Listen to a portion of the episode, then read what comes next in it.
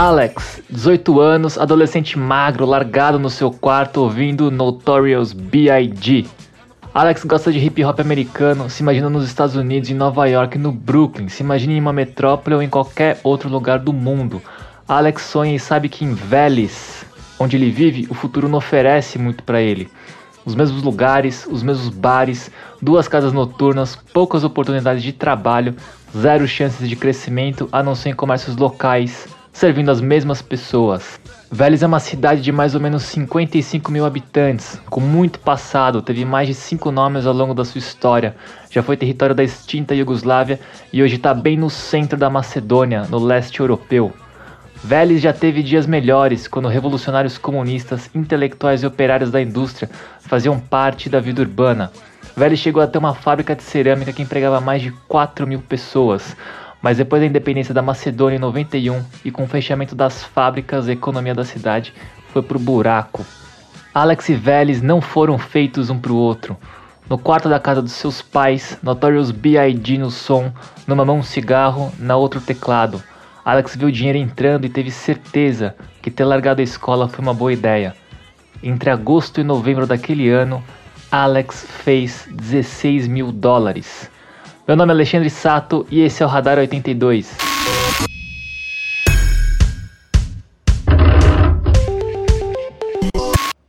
Semana passada, uma conta nova apareceu no Twitter, a Sleeping Giants Brasil, e chamou a atenção da mídia e incomodou a família Bolsonaro. Sleeping Giants é uma iniciativa de combate às fake news que começou atuando nos Estados Unidos em novembro de 2016. É bem simples de entender o que, que eles fazem. O grupo visita sites que publicam fake news. Eles tiram um print dos anúncios que estão aparecendo no site e tweetam a imagem com a mensagem. E aí, marca X, seu anúncio está aparecendo em um site de fake news. Você concorda com isso? E pressionam as marcas para tirarem seus anúncios do site de fake news. O Google tem um recurso para os anunciantes explicitarem sites específicos que eles não querem anunciar é atacar o financiamento mesmo desses sites lixo aí. Na primeira semana de atuação, a Sleeping Giants está focada no site Jornal da Cidade. Ao longo dessa semana, 27 empresas já disseram que suspenderam seus anúncios nesse site lixo. PicPay, Riachuelo, Zoom, Submarino, Mercado Livre, Americanas, Dell, Samsung, Telecine, TIM, Claro, Caixa, Loft, Philips, Fast Shop, iFood, Fiat e a Folha. Aí você se pergunta, mas por que um jornal colocou um anúncio em um site de fake news? Não faz o menor sentido, não faz sentido o jornal querer ter a sua imagem associada a um site de notícias falsas.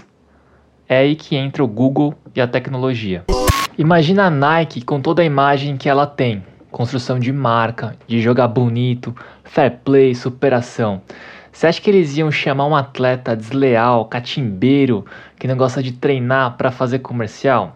Eu acho que não, porque a imagem da marca não casa com a personalidade desse atleta.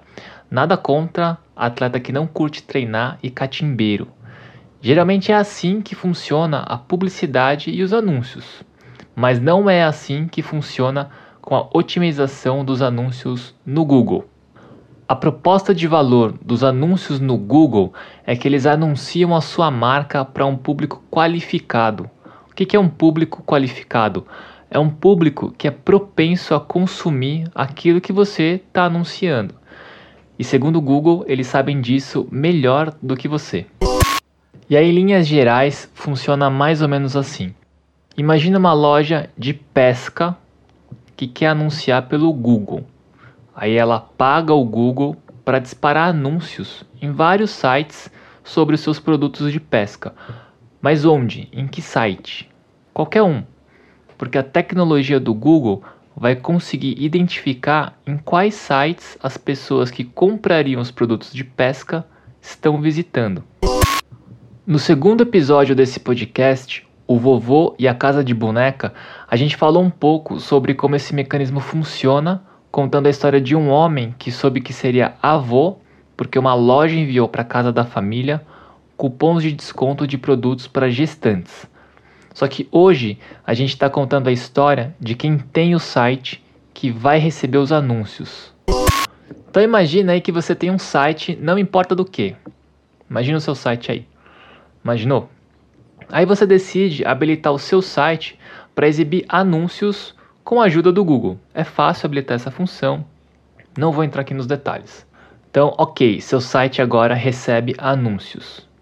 Aí alguém que curte pesca visitou o site, o seu site. O Google entendeu o perfil da pessoa e, bum, disparou o anúncio da loja de pesca. Aí o visitante clicou e pronto, o anúncio impactou alguém. Então o que acontece? O anunciante, que é a loja de pesca no nosso caso, paga o Google e você que deu espaço para o anúncio é pago pelo Google. É como se você tivesse um outdoor e a loja de pesca quisesse anunciar no seu outdoor. Só que o outdoor só pode receber um anúncio por vez, mas graças ao Google, o seu site pode receber dezenas de anúncios de uma vez. Nesse nosso exemplo, o seu site, seja lá do que ele for, ele recebeu um visitante que curte pesca, mas daqui a dois minutos, alguém que curte carro pode visitar o seu site e aí o Google vai anunciar coisas de carro e você vai ganhar um dinheiro por esse clique também.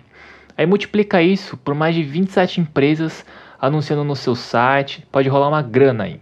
Você nem fica sabendo quem é que está anunciando, o que está anunciando, porque o anúncio muda de acordo com o visitante.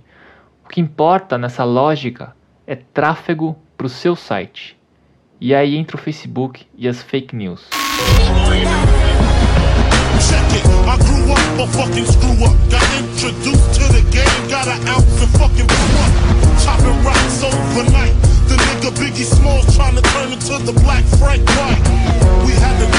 Ele acorda e põe Notorious Big na caixa de som. 2016, trampa na TV, toma café, divulga o seu site em grupos de Facebook.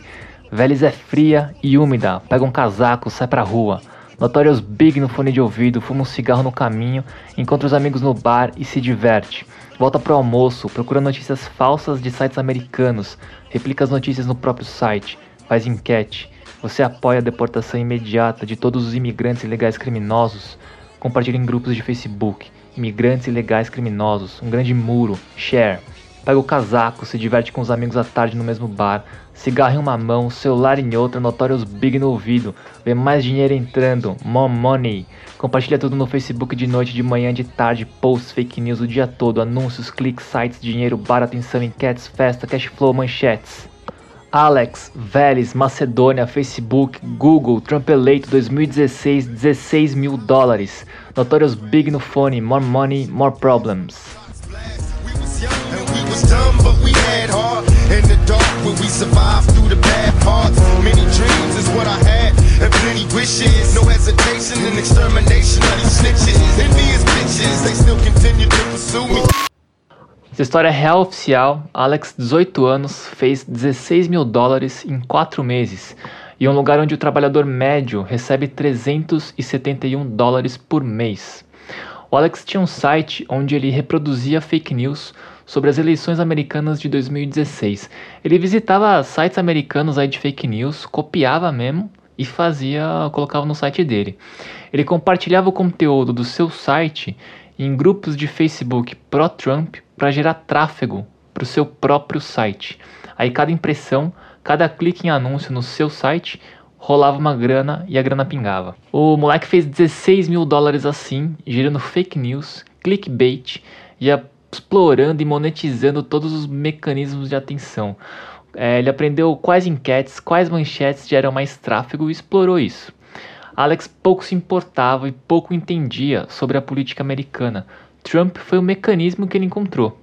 Alex não tinha o menor comprometimento com nada, além do tráfego e clique, que é o parâmetro da monetização.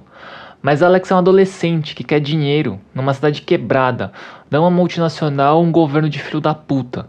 A história de Alex é só um dos casos. A cidade de Vélez, com seus 55 mil habitantes, registrou mais de 100 sites semelhantes pró-Trump.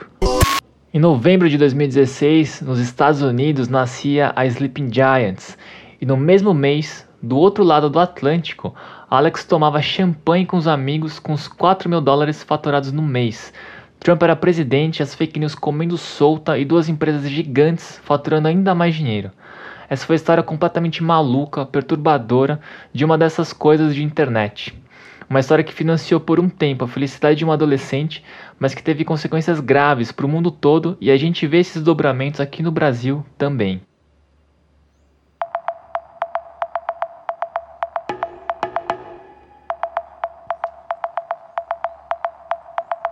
Fala pessoal, esse episódio foi inspirado fortemente em uma matéria da Wired sobre a história do Alex, que é o nome fictício do menino da Macedônia, mas é real oficial. Esse episódio tocou bastante Notorious B.I.G. Eu não sei se é Notorious B.I.G. ou Notorious Big, tá? E valeu Robles por todas as indicações de música. As músicas que tocaram nesse episódio são More Money, More Problems e Running. E a nossa indicação de podcast dessa semana é o Slow Burn. É um podcast narrativo e é só assim que ele se descreve mesmo. Na primeira e segunda temporada, os caras contam a história de escândalos que envolvem políticos americanos. O Watergate e o impeachment do Bill Clinton, mas eu nem ouvi esses, tá? Eu ouvi a terceira temporada, que fala sobre a relação do Tupac e do Notorious Big, dois rappers americanos aí que foram assassinados. Se você tem alguma sugestão, comentário, indicação, se anuncia pra gente lá no Instagram, coletivo.82, tudo junto e por extenso. A gente vai te ver, vai te ouvir e clicar em você. Esse episódio foi escrito e apresentado por mim, Alexandre Sato. A edição e trilha sonora é do Otávio Nagano, a arte desse episódio é minha e a realização da 82. Até semana que vem!